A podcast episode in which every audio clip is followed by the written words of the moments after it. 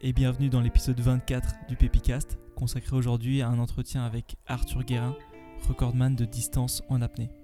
J'ai rencontré Arthur lors d'un stage d'initiation à l'apnée organisé avec les SFP, Surfer from Paris. Et pour moi, ça a été une vraie révélation parce que jusque-là, j'avais toujours été bloqué en apnée, j'avais toujours eu mal aux oreilles, et là, je me sens vraiment libéré. Au cours de ce podcast, on va parler de son record de distance sous glace, de comment il s'y est préparé, de ce qui se passe un petit peu dans sa tête quand on se lance dans un défi pareil.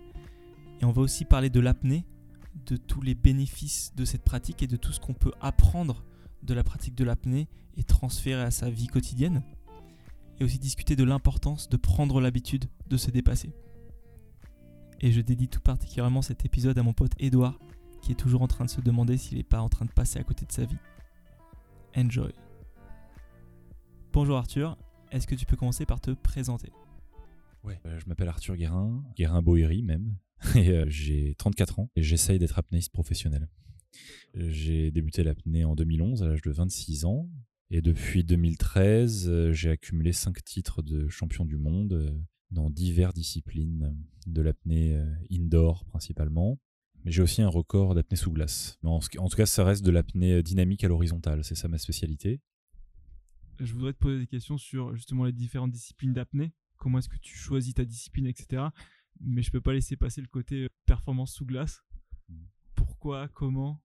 C'était en 2016. J'ai fait euh, cette année-là euh, mon dernier record du monde en piscine. C'était mon 300 mètres que j'ai nagé avec ma monopalme en Italie à l'occasion des championnats du monde.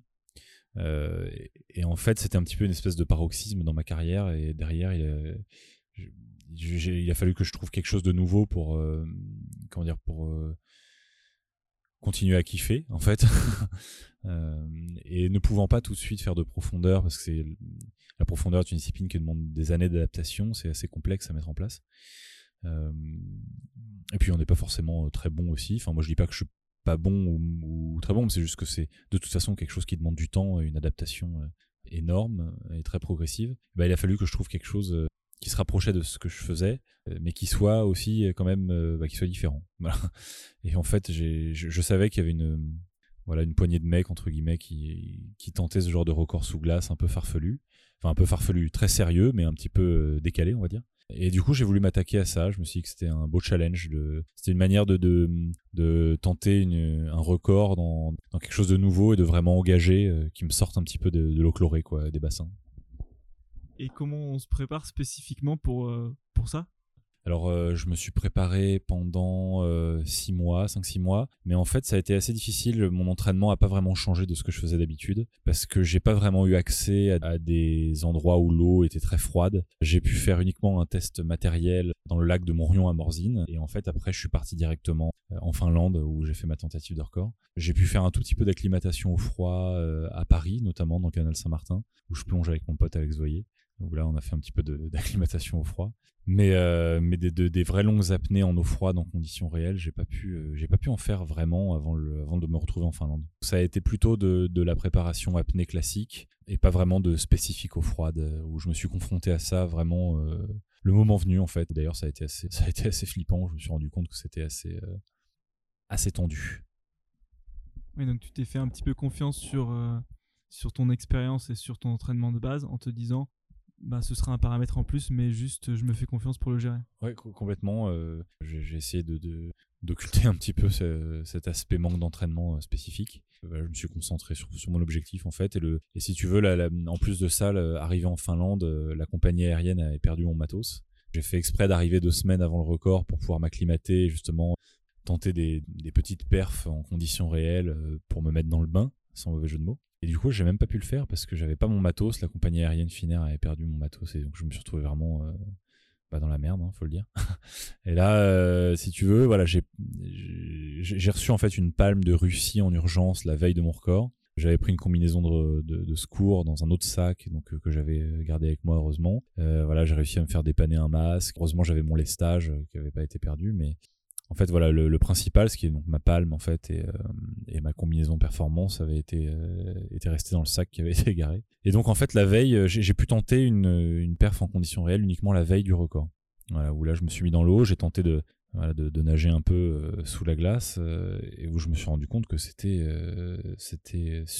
super tendu en fait, notamment au niveau de, l'envie de respirer, au niveau de de la gestion du froid, de l'appréhension par rapport à la glace. Et donc ça a été une grosse prise de conscience du, risque et, des circonstances dans lesquelles j'allais faire le record le lendemain, qui a été assez violente. Et du coup, ça, ça n'a fait que rajouter en fait à l'appréhension par rapport au, lendemain et à la tentative de record euh, qui allait suivre. Quoi. Ouais, donc en gros, tu arrives en n'ayant pas pu faire d'entraînement euh, vraiment spécifique. Avec un stress supplémentaire sur le matos en plus, mm, mm, et avec un premier test du coup la veille. Déjà, comment est-ce que tu as fait ce test? Tu es allé dans un lac, euh, tu as découpé En fait, c'était dans le lac dans lequel on faisait la tentative le lendemain.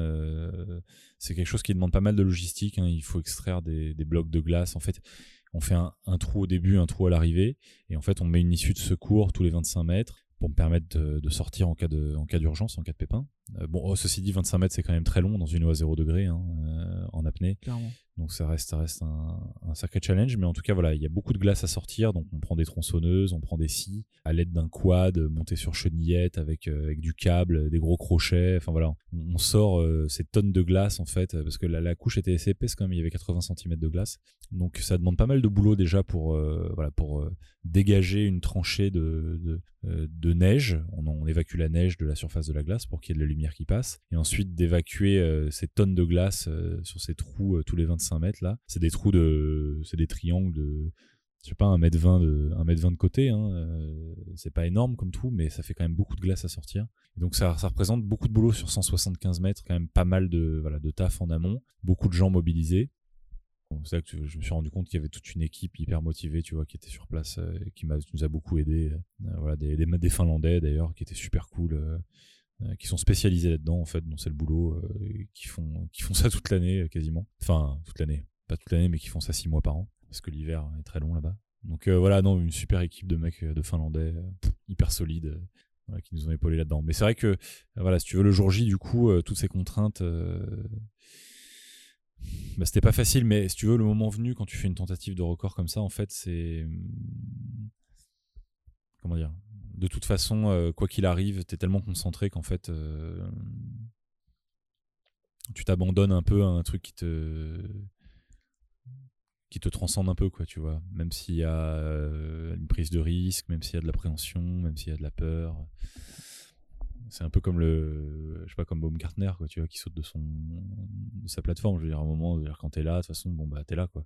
Maintenant, faut y aller. Et, en fait, en fait, tu, fais confiance, euh, tu crois un peu en ton destin, quoi, tu vois, et tu, fais confiance, euh, tu as confiance dans le chemin qui s'ouvre un peu devant toi, et tu t'abandonnes en fait à ça.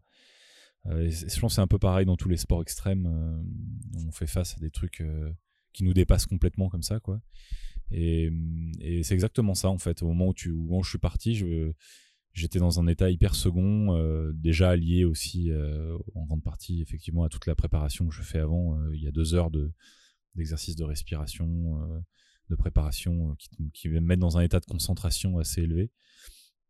Et donc au moment de partir, en fait, il y a quelque chose qui on est complètement déconnecté et, et, on est guidé en fait par quelque chose qui nous transcende complètement quoi. Et ça, je pense que c'est pareil dans tous les dans tous les, trucs un peu extrêmes, euh, un peu exceptionnels comme ça. Je pense que quand, quand Neil Armstrong euh, tu vois, a posé le lemme sur la Lune, euh, il, se foutait de savoir s'il allait crever ou pas, en fait. Quoi. Il était quelque chose qui le dépassait, il y pensait même pas. Quoi. Tu vois, je, prétends pas dire que ce que j'ai fait c'est aussi énorme que ça, mais ce que je veux dire par là, c'est que quand tu, tu, es transcendé par quelque chose qui te transporte complètement, peu importe le niveau d'exceptionnalité en fait de ce que tu fais, ça te permet de te, de te concentrer pour te, te donner à fond en fait dedans quoi.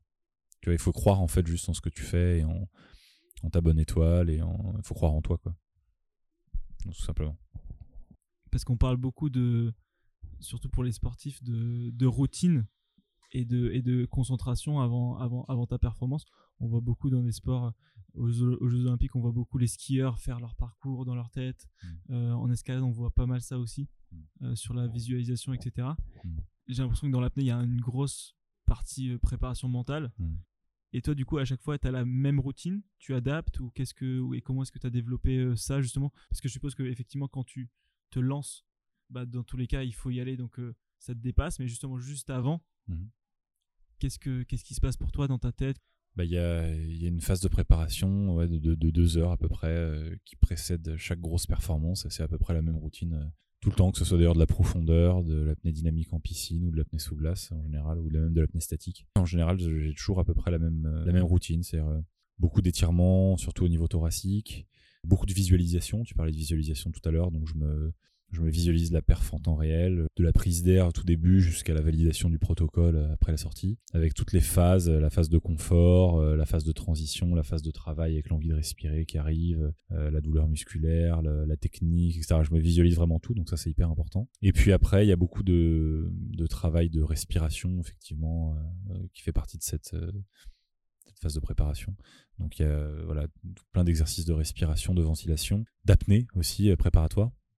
Tout ça, tout ça euh, vise à, échauffer l'apnée, euh, échauffer, l'apnée et l'esprit, les deux, à ce qui va suivre. euh, et c'est vraiment indispensable en fait pour faire des grosses grosses performances en apnée. En tout cas pour moi. Et c'est vrai que pour moi c'est indispensable et c'est à peu près le même pattern à chaque fois qui se répète. Mais en tout cas, une fois que j'ai fini tout ça, si tu veux, avant de partir, je suis vraiment dans un état assez hypnotique en fait. Tu t'es étiré, t'as respiré, t'as visualisé pendant deux heures. En fait, au moment de partir, tu vois plus rien d'autre. Tu vois ton objectif, euh, ce qui est un peu devant toi, mais derrière, y a, à côté, il y a des œillères. Tu entends à peine le mec qui, donne le décompte. euh, Tu es focalisé sur ce que tu as à faire, en fait. Voilà, t'es prêt, quoi. C'est, euh, mais, cette phase préparatoire est hyper, importante. tu me mets dans l'eau comme ça et tu me dis de partir, euh, je fais pas 100 mètres. Quoi. Et cette préparation, cet échauffement, en fait, me permet d'aller d'aller beaucoup plus loin. Et ça, tu l'as développé par toi-même tout seul ou tu as en équipe avec un coach euh, Bah, je me suis fait aider, si tu veux. J'ai été coaché euh, par des, des types qui ont pas mal d'expérience euh, dans le domaine, mais euh, cette, cette préparation, euh, c'est vraiment le fruit d'une réflexion personnelle et de et d'expérience en fait de compétition en compétition. Je j'ai affiné en fait cette euh, cette préparation et c'est très personnel en fait selon selon chacun. Il y en a qui se préparent pas du tout. Il y en a qui pensent à autre chose, qui discutent juste avant de partir, qui rigolent, qui se lancent des blagues. Euh, Il y en a qui, il y en a qui se préparent encore plus que moi. Voilà, il y a des mecs qui méditent, il y en a qui font du yoga, il y en a qui dorment. C'est hyper personnel en fait tout ça et, en tout cas cette, cette manière de fonctionner me va bien. Moi je sais qu'elle va à d'autres, elle va à beaucoup d'apnéistes.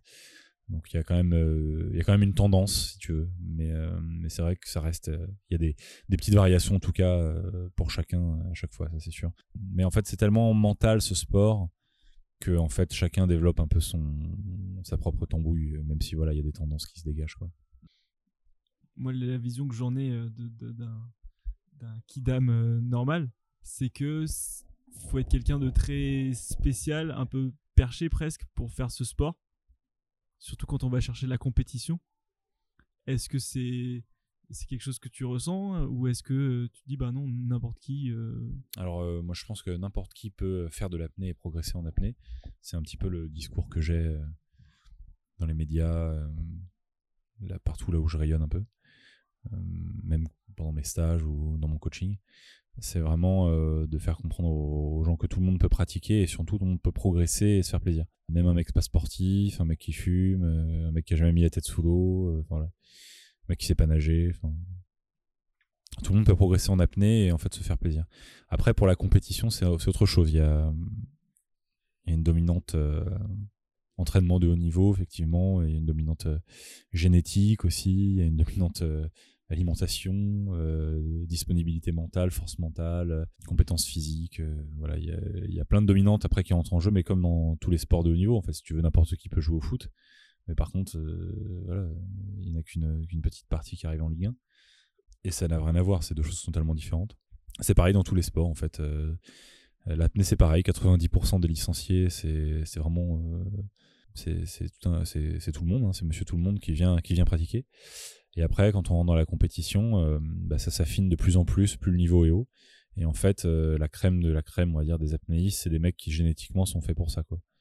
Où il y a vraiment une prédisposition génétique euh, et mentale pour performer dans dans ce sport qui est très particulier parce que c'est le seul sport, à ma connaissance, où on apprend à dépasser, à accepter, à dépasser un réflexe de survie primaire qui est la ventilation en fait. Je crois qu'il n'y a pas d'autre sport où on apprend en fait à, à, dompter comme ça un, réflexe de survie quoi. J'ai l'impression qu'il y a énormément de facteurs qui viennent qui rentrent en compte, ne serait-ce que là pour ce pour ce stage d'apnée, tu nous disais avant de venir de pas prendre de café ou de thé. Ouais, c'est-à-dire que si t'es pas euh, si tu veux, si t'es pas hyper acclimaté à la caféine et que tu t'envoies une minute de café avant de venir faire un stage d'apnée, euh, bah, tu vas pas être bien quoi c'est un sport où voilà qui est basé sur le relâchement, le lâcher prise. Euh, voilà, il faut pas être hyper stimulé euh, au niveau de ton système nerveux et ton système cardiovasculaire. Donc effectivement, si t'es pas très tolérant à la caféine, après il y a des mecs qui sont hyper tolérants à la caféine et qui ça ne fait rien. Et donc bah, ces mecs-là peuvent boire un café euh, avant de faire de l'apnée, il n'y a pas de souci. Mais dans le doute, je préfère conseiller aux gens, si tu veux, de d'éviter de se blinder de café et d'excitant avant de venir effectivement sur un, stage d'apnée. Je pense que ça va de soi. Vaut mieux plutôt être, plutôt être relax quoi. Pour revenir sur le, t'es assis euh, sur la banquise dans un petit triangle. Mmh. On va te donner le top départ. Mmh. Il y a combien de, t'es tout seul à le faire ou il y a plusieurs personnes qui sont là? Là c'était pour 175 mètres. L'année d'avant c'était combien? Quel était un petit peu le tout ce qui a mené à ce à ce moment autour autour de ça? Alors en fait, euh, ces tentatives de record sous glace, en général, c'est des tentatives de record isolés. Donc il n'y a pas de compétition d'apnée sous glace avec quatre mecs qui s'élancent d'un coup et il y a un champion à la fin. En gros là c'est des tentatives de records isolés uniquement qui sont pas faites dans le cadre de compétition officielle. Voilà, ça c'est pour répondre à la première question. Donc en fait je pars seul. Enfin là c'est beaucoup d'efforts et beaucoup de logistique mis en place pour, euh, pour une seule tentative et pour un seul homme en fait en fin de compte. Hein.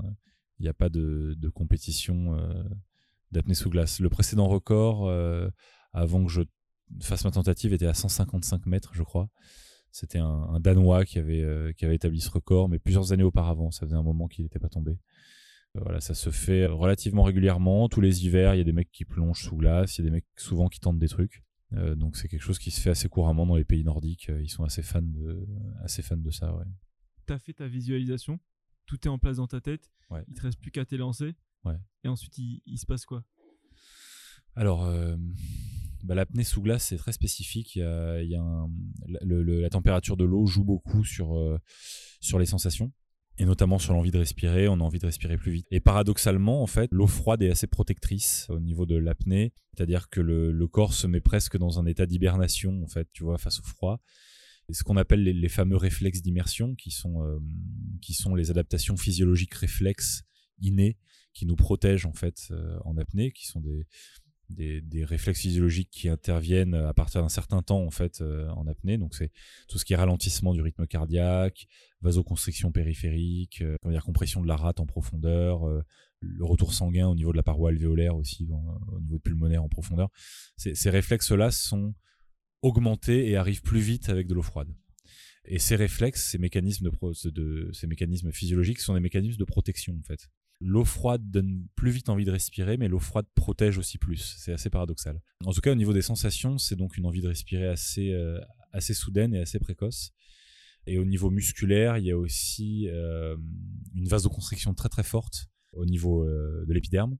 Et du coup, il y a un retour sanguin très fort au niveau des organes nobles, ce qui décharge les muscles très très vite en, sang. Et du coup, il y a une accumulation de déchets lactiques assez rapide et assez intense au niveau musculaire. Donc au niveau des quadriceps notamment, c'est assez, euh, assez difficilement supportable. C'est très vite très lourd au niveau des jambes. Quoi. Après, on va dire qu'au niveau mental, euh, tout, tout, ça augmente la difficulté en fait mentalement. Et si tu veux, ça plus le, froid qui est dur à gérer mentalement aussi, plus les 80 cm de glace au-dessus de la tête, voilà, c'est un comment dire, il y a beaucoup de facteurs circonstanciels qui sont à prendre en compte et qui, euh, qui génèrent un certain stress bah, si tu veux, au niveau de la sensation globale, c'est euh, c'est assez engagé, assez difficile euh, à tenir. Quoi, ouais. Quand tu t'es lancé, donc tu as toutes ces sensations qui arrivent, tu les avais visualisées, tu tu t'y attendais un petit peu, mais peut-être pas de, dans cette intensité. Et du coup, quand tu as ce retour-là, est-ce que du coup tu dis ah bah c'est pas comme ce que j'avais prévu? Et à ce moment-là, qu'est-ce qui se passe? Bah en fait, euh, effectivement, j'avais pas trop l'occasion d'essayer avant, donc je savais pas trop ce qui allait advenir. J'ai senti cette envie de respirer arriver très vite. Je supposais que ça allait se passer comme ça. Donc en fait, ça m'a pas inquiété plus que ça. Et si tu veux, de toute façon, euh, je te dis, j'étais, j'étais lancé dans un truc qui me dépassait, qui me dépassait en fait, qui me transcendait complètement. Et donc en fait, je me suis, c'était euh, bah, pas le choix quoi. Continue quoi, quoi qu'il arrive en fait. Et c'est-à-dire que en plus, j'avais pas vraiment le droit à l'erreur. J'étais, euh, tout ça a été relayé en direct sur les réseaux sociaux. Il y avait beaucoup de monde qui me suivait. Euh, il y avait beaucoup de monde qui regardait la tentative euh, en direct, etc. Donc c'était, ça a été quelque chose qui m'a beaucoup motivé et qui m'a forcé quelque part à, à continuer et à, à, terminer cette performance parce que c'est vrai que si je m'écoutais, en fait, je sortais à 50 mètres. C'était hyper dur de se mobiliser pour dépasser les 50 mètres et continuer. C'est-à-dire que là, si tu veux, les sensations que j'avais à 50 mètres, c'est les sensations que j'avais à 150 mètres en, bassin quand je faisais mes, mes 300 mètres. Quoi. Les, 175 mètres sous glace ont été, euh, dans la difficulté mentale en tout cas de l'effort, ont été presque aussi difficiles à gérer que, que mes 300 mètres en piscine. C'est sûr. Après, au niveau des sensations, c'est très différent. Tu es quand même dans la souffrance, mais, mais la performance, parce que quelque part, ce moment te dépasse aussi. Et quand tu sors, tu, ressens quoi? T'es es où dans ta tête? Ah bah, De toute façon, à chaque fois, à chaque fois c'est pareil en apnée. Hein. C'est pareil pour tous les athlètes. C'est hyper dur sur le moment. Puis dès qu'on sort, tout va bien. C'est trop cool. Euh, on savoure la, la, défaite ou la victoire. Enfin, on, savoure la, plutôt la, la, victoire et on regrette euh, pour la défaite. Mais, mais ça va tout de suite beaucoup mieux. Quoi. Quand on sort d'une apnée euh, longue, en général, au bout de 10 secondes, on a totalement récupéré. tout va bien. Donc là, si tu veux, après. après après cette perf de 175 mètres sous glace, bah, quand je suis sorti, c'était un, grand moment de bonheur. Quoi. Enfin, j'avais, c'était l'accomplissement de beaucoup de préparation, beaucoup de logistique, beaucoup d'entraînement aussi tout au long de la saison avant. Et, et pour moi, c'était un petit peu le, clou de ma carrière, si tu veux. Depuis, euh, voilà, depuis, j'ai laissé un petit peu la compétition de côté pour passer à autre chose, même si j'ai de nouveaux projets de record euh, dont je parlerai pas ici, mais euh, ça viendra en temps voulu mais voilà, euh, du coup, j'ai laissé un petit peu, si tu veux, ça de côté. Euh, c'était une espèce de, climax, en fait, de, de ma carrière d'athlète, euh, ma carrière d'apnéiste, en compétition, en tout cas. Le feu qui t'anime pour, pour la compétition, tu t'es dit là, je suis rassasié, en tout cas pour un temps Ouais, c'est ça, exactement. Quatre records du monde, tu vois, dans des disciplines différentes, avec les titres qui vont avec, les médailles, etc. Si tu veux, bon, voilà, j'ai fait le boulot. Là maintenant, il faut que je, je, sentais vraiment l'envie de passer à autre chose, quoi, et de me renouveler aussi, euh, d'apporter de nouveaux challenges, de découvrir le monde aussi, de partir un peu à la rencontre de des enjeux écologiques actuels, euh, des, euh, de la faune et de la flore, des mammifères marins, à la rencontre des hommes aussi, et puis transmettre aussi, quoi, essayer de d'amener, de démocratiser cette discipline, d'amener de plus en plus de monde vers ce sport. Euh, de faire comprendre aux gens l'impact que ça peut avoir euh, dans le quotidien, hein, notamment dans les grandes villes, euh, les gens qui sont stressés, etc.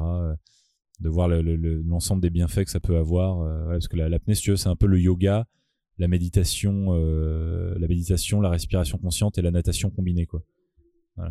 Tu, prends le tout, tu compactes le tout, c'est l'apnée, quoi. Donc euh, voilà, essayer de faire comprendre ça aux gens et puis euh, et puis en vivre aussi parce que c'est vrai que la compétition c'est très difficile, c'est très très difficile de vivre de la compétition. Il n'y a pas de prize money, il n'y a pas vraiment de de récompense. Enfin c'est impossible en fait d'en vivre en tant qu'athlète purement en tant qu'athlète. Donc euh, maintenant l'idée c'est de, de, pérenniser sur mes acquis et de, de développer des projets passionnants qui vont pouvoir aussi me me, me faire vivre d'une manière enfin de, comment dire de, de devenir concrètement apnéiste professionnel, c'est-à-dire apnéiste professionnel, en fait, c'est pas un athlète qui gagne des médailles. En fait, c'est un apnéiste qui, qui développe de beaux projets, c'est-à-dire des beaux films, des belles photos, euh, des stages, euh, des conférences en entreprise, des, euh, des baptêmes d'apnée. Ça, c'est un apnéiste professionnel. L'apnéiste purement athlète, en fait, il en vit pas. Tu t'es dit maintenant mon nouveau, mon nouveau challenge, c'est vraiment de pouvoir apporter ce que, que l'apnée t'a apporté un petit peu et de faire partager que ce soit donc des stages ou des conférences en entreprise ou, euh, ou t'associer justement à des, des, des thèmes, mhm. comme tu dis, euh, plus écologiques. Exactement. Notamment du fait qu'effectivement, tu vis dans l'eau, donc quelque part, tu, tu peux te sentir concerné. Là maintenant j'ai vraiment très envie de partir à la rencontre, à, la, la, découverte du monde parce que bon moi je reste parisien quand même et malgré toutes les capacités que j'ai en apnée, si tu veux, j'ai jamais nagé avec des baleines quoi, tu vois. Donc j'aimerais bien euh, voilà aller découvrir un peu tout ça, tu vas me confronter un peu euh, aux océans, à ce qui se passe sous la surface, euh, aux enjeux écologiques aussi, et me, aller me rendre compte de ça par moi-même, tu vois, me confronter à tout ça. Parce que c'est vrai que tout ça, c'est encore des concepts un petit peu abstraits pour moi, tu vois, étant ici à Paris, m'entraînant en piscine, voilà. Donc, si tu veux, j'ai envie maintenant de, de, mettre à profit cette notoriété que j'ai acquise, cette, ce, ce, ce, ce, niveau d'entraînement que j'ai acquis aussi au fur et à mesure des années, et mettre tout ça à profit pour aller découvrir plein de choses, tu vois, et, et, et en faire profiter un maximum de monde, tu vois. Donc, euh, c'est-à-dire avoir pouvoir pouvoir offrir une visibilité au, comment dire au grand public euh, sur ces sujets-là et en être le en être le vecteur quoi tu vois en être l'intermédiaire euh, et le, le porte-parole entre guillemets quoi et c'est vrai que avec tout ça aussi s'ajoute une dimension partage pure et simple dans le milieu de l'entreprise c'est-à-dire sous forme de conférence pour simplement pour évoquer mon parcours là d'où je viens là où je suis arrivé, ce que l'apnée a, a joué comme jeu là-dedans en termes de dépassement de soi, de prise de risque, de, euh, comment dire, de d'échec aussi, de, prise de confiance en soi, de prise de conscience de soi, euh, des autres, de de notre environnement. Euh. ce que la ce que en fait ce que la gymnastique mentale du dépassement de soi et de la performance amène à chacun à son niveau. Hein, ça peut être le mec qui a réussi sa bouillabaisse quoi. Je sais pas le mec qui a le mec qui a ouvert sa gueule devant son patron euh, le mec qui a réussi à monter son projet euh, le mec qui a réussi à boucler son film euh, le mec qui a réussi à faire sa perf en apnée en fait c'est à tous les niveaux que ça s'applique mais qu'est-ce que le qu'est-ce que le dépassement de soi apporte en termes d'accomplissement de soi? Voilà c'est ça j'aimerais le raconter simplement en partageant mon, parcours en fait quoi et donc maintenant c'est vers ça que je me tourne en fait parce que moi j'ai vu la différence chez moi ça a été énorme quoi je, je viens d'un, je, suis parti d'un espèce de, tu vois, d'un citadin déprimé, euh, chauffeur de maître dans les bouchons parisiens, à un, voilà, un multimédaillé, euh, multi-recordman d'apnée, euh, bien dans mes pompes, avec le désir de partager, tu vois. Donc voilà, je pense que la pratique de l'apnée, en tout cas, peut avoir un impact énorme sur le, le développement personnel. Et transférer ça dans le dans le quotidien de tout le monde en fait euh, et, expliquer aux gens comment ça peut se convertir à tous les niveaux, dans tous les domaines. Après, je reste persuadé, au-delà de ça, au-delà du fait que ça peut être euh, convertible dans plein de domaines, je reste persuadé que la pratique de l'apnée en elle-même est très bénéfique. C'est-à-dire que c'est un, c'est une discipline, une discipline hyper complète qui apporte en équilibre autant sur le niveau physique que sur le niveau psychique. Et il y a vraiment un équilibre qui peut être trouvé grâce à cette pratique. D'ailleurs, c'est pour ça que c'est un sport qui, explose complètement. Euh, en France, euh, là, ça se, développe. Enfin, ces dix dernières années, c'est complètement hallucinant. Euh, et effectivement, c'est plus du tout coltiné à, une élite de plongeurs euh, ou de chasseurs sous-marins, tu vois, qui veulent veulent s'entraîner à l'année pour maintenir leur niveau, je sais pas trop quoi. Non, aujourd'hui, c'est vraiment tout le monde. Il y a tout et n'importe quoi. Il y a des vieux, des jeunes, des femmes, des hommes, des, des prolos, des bourgeois, des, des bobos, des machins. Et tout le monde vient faire de l'apnée parce que ça devient un sport tendance, en fait. Et en fait, euh, ils se rendent compte qu'ils ont tout compilé dans cette discipline et que ça leur apporte euh, le contact avec l'élément, la pesanteur, le silence, la concentration, la ventilation, la respiration, l'aspect méditatif de tout ça, le renforcement musculaire, le travail sur soi, la, gymnastique, la gymnastique mentale, la gestion du stress, euh, la prise de confiance. Il y a tout ça combiné en fait dans l'apnée. Et euh, aujourd'hui, ça explose parce que les gens s'en rendent compte, puis il y a le bouche à oreille, et puis il y a les grands athlètes qui en parlent dans les médias. Donc tout ça a tendance à se démocratiser de plus en plus.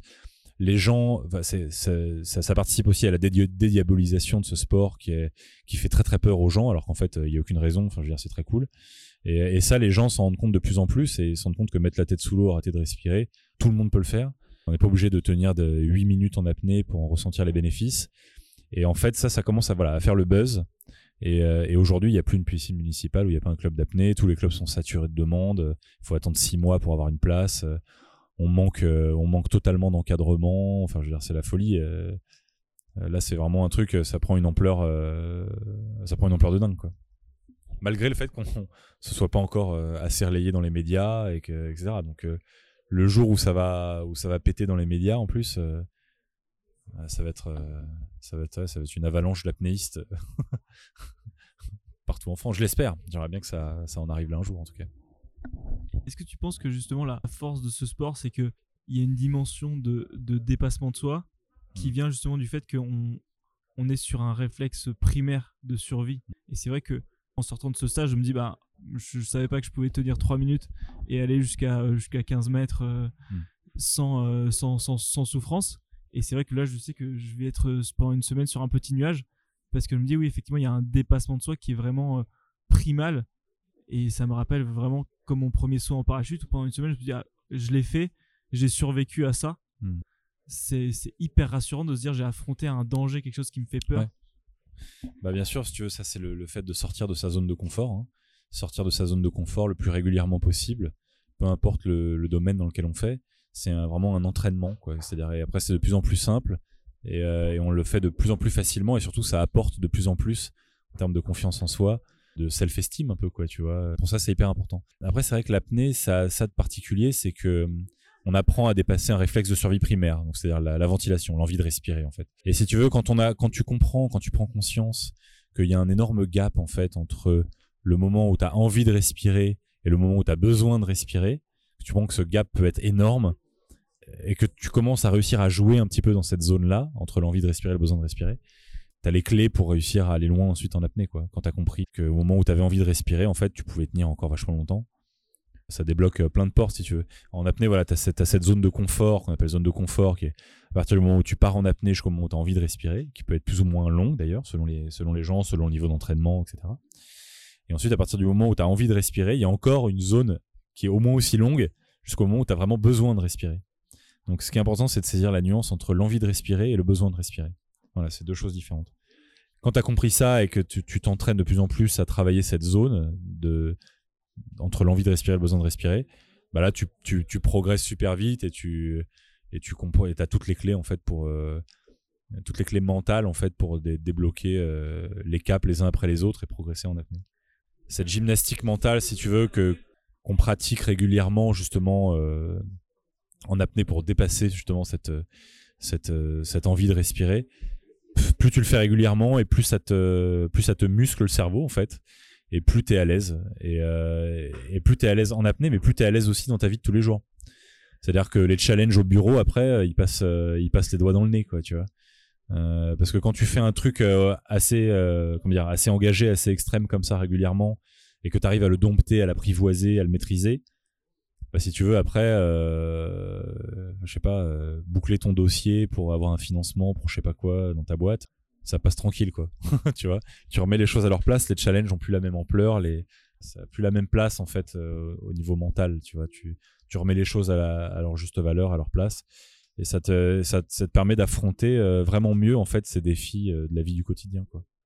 Je suis tout à fait d'accord. Effectivement, cette- ce côté transfert est hyper, hyper bénéfique pour chacun. Et ce que je trouvais intéressant aussi, ce dont tu parlais dans le stage, c'est que tu disais que même toi, quand ça fait longtemps que tu n'as pas plongé, Mm. ta première plongée, euh, tu as l'appréhension qui revient. Mm. Et c'est quelque chose que j'ai remarqué aussi au, au parachutisme. Et il y avait un, un des membres de, de l'équipe de France qui, qui disait ça en, en entraînement. Il disait ben, ouais, même moi, quand je suis en off-season et que je reviens pour le premier saut, il n'y a pas, peut-être que de la peur, c'est un bien grand, mais il y a une petite appréhension. Mm. Et, euh, et je trouvais ça assez intéressant de se dire, bah, est-ce que tu peux te dire que ça fait aussi un parallèle où- dans la vie où tu n'as jamais un moment où tu as gagné en fait, et où ça reste euh, une, une gymnastique, un entraînement, Mhm.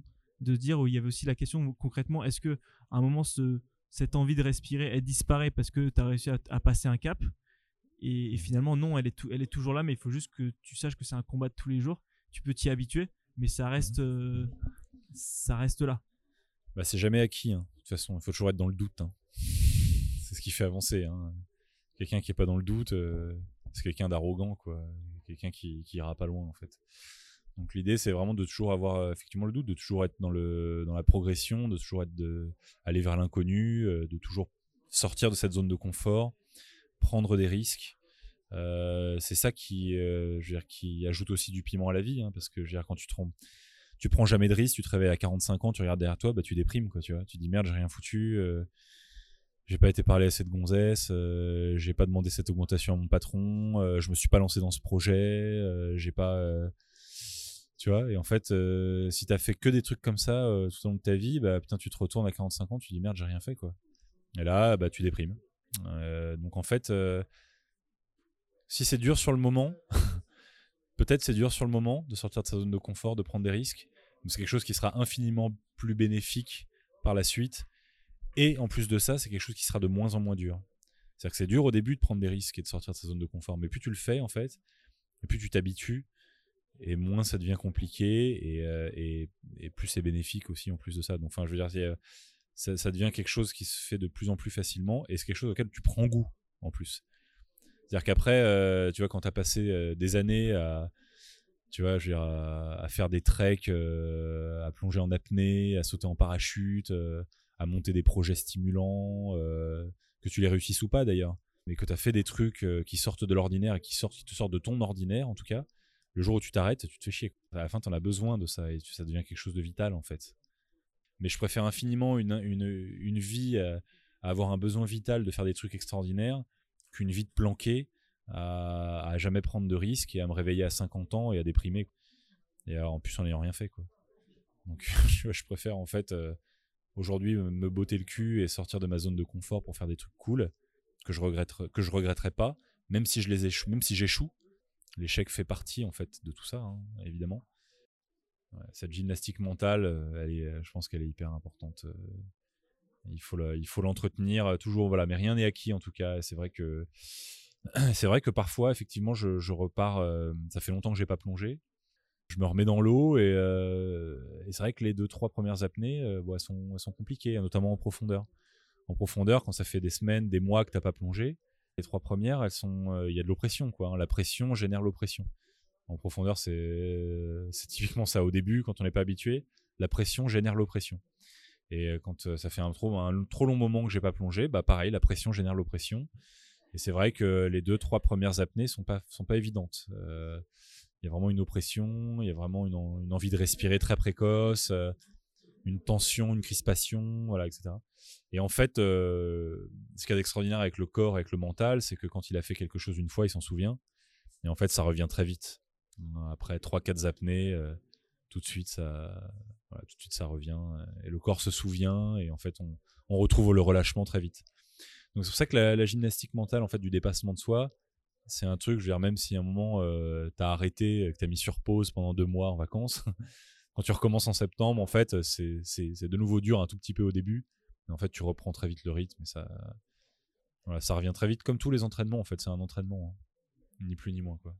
Et justement, maintenant, tes, euh, tes entraînements, tes challenges, qu'est-ce que c'est là pour le, pour le présent et le futur proche? Et euh, si on veut en savoir plus sur tes stages, comment te contacter, quels sont les canaux? Je préfère pas encore euh, euh, voilà, trop en dévoiler maintenant. Que le seul truc que je peux dire, c'est que je pars aux Philippines euh, très prochainement. Voilà, pour, à sur, sur invitation du ministère du Tourisme philippin pour, pour participer à une petite opération de communication touristique dans la région et découvrir la région aussi que je connais pas, évidemment.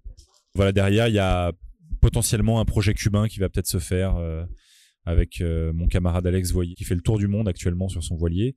C'est un, un ancien voilier de course magnifique de 18 mètres. euh, voilà, ça s'appelle Diatomée, euh, Aventure Diatomée, je crois, sur, euh, sur les réseaux sociaux. L'idée, c'est que je le, je le rejoigne un peu autour du monde, euh, dans différents endroits, pour, euh, pour découvrir des choses, partir à la rencontre des, de, de, de populations, de paysages, d'enjeux écologiques, de, de- d'histoires insolites, en fait, toujours à travers le filtre de la pratique de l'apnée, en fait, et de la protection des océans.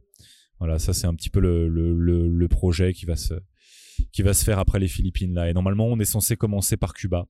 Hopefully, comme on dit, ça se fera. euh, J'espère quoi, que vous allez pouvoir filmer sur le voilier parce que, en termes d'image, ça va être. euh, Ouais, en termes d'image, ça va être assez dingue. En plus, Alex Voyer, un excellent photographe euh, qui commence à avoir une renommée euh, internationale.